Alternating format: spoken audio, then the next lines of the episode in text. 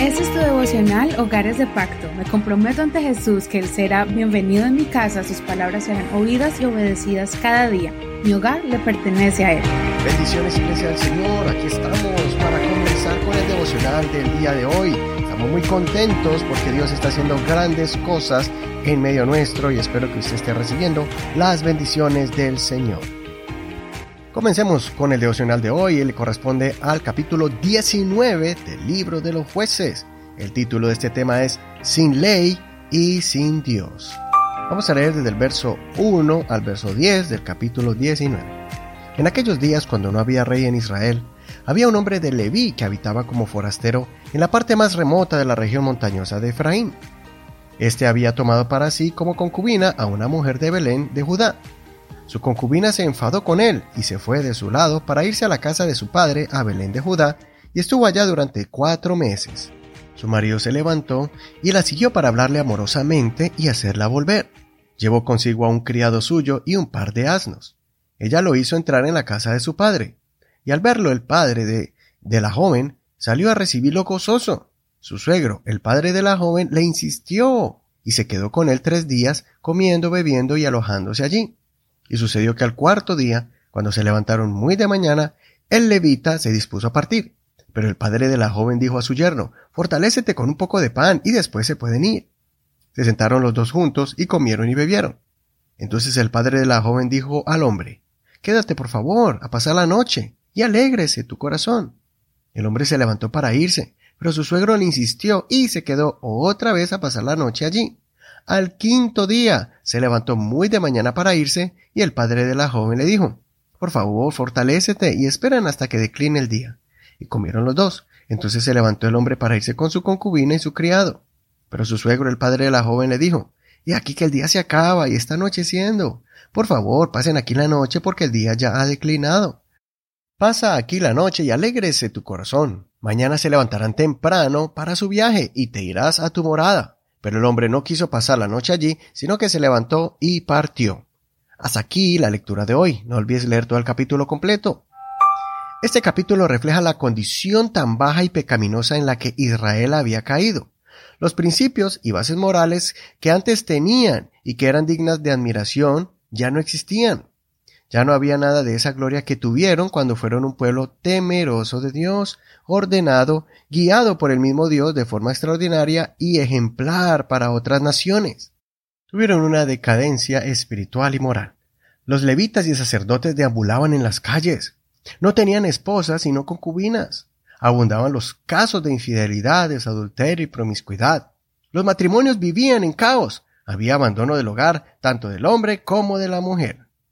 El desenfreno era total. Se estaban viviendo tiempos terribles. Se había formado en Israel un grupo de individuos para hacer toda clase de fechoría, peligrosos como robo, asesinato y abusos. La triste historia de este capítulo es cuando vemos que un levita fue a buscar a su mujer que le fue infiel y que lo había abandonado. Él llegó a la casa de su suegro y encontró a su mujer. Él le habló amorosamente y la convenció para que regrese a casa. Intentaron muchas veces regresar a su casa en horas de la tarde, pero el suegro los convenció de que se quedaran un día más. Luego este hombre se desesperó y decidió que salieran en la noche para emprender su viaje.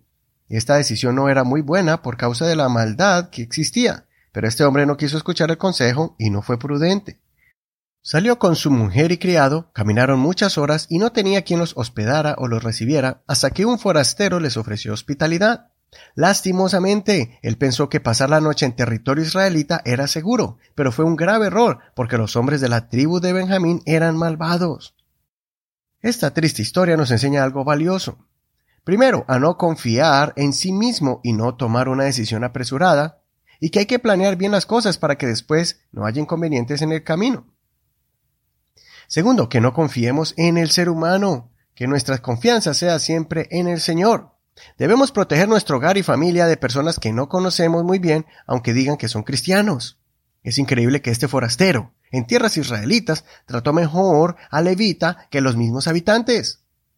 Aunque no quiero que dudemos de nuestros hermanos en Cristo en general, es necesario estar prevenidos de aquellos que aparentan ser hermanos, pero su corazón es malo. El Señor nos advirtió de estas clases de personas que serían tropiezo para muchos dentro del rebaño del Señor.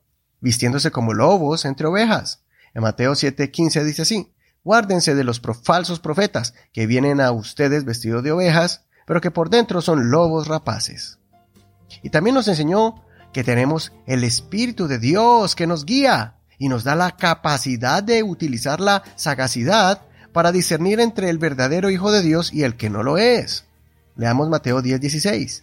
He aquí yo os envío como a ovejas en medio de lobos. Sed pues prudentes como serpientes y sencillos como palomas. Soy Eduardo Rodríguez. Que el Señor dirija tu vida y te dé entendimiento para proteger tu familia. Gracias por escuchar este devocional. Hasta aquí la reflexión del día de hoy. Gracias por compartir este devocional y por el apoyo que nos das en oración. Gracias también por todos tus aportes para que este ministerio llegue a otras familias. Estamos en Facebook como Hogares de Pacto Devocional. Ahí encontrarás las notas de este programa. Si quieres recibir estos devocionales, tanto el audio como las notas, y quieres utilizar la plataforma de WhatsApp, escríbenos al 562-551-2455. Puedes escuchar este devocional muchas veces y también otros anteriores en las plataformas de audio como Google Podcast, Apple Podcast, Spotify, iHeartRadio, Spreaker y muchas más. Bendiciones. Este es un ministerio de la Iglesia Pentecostal Hispana El Reino.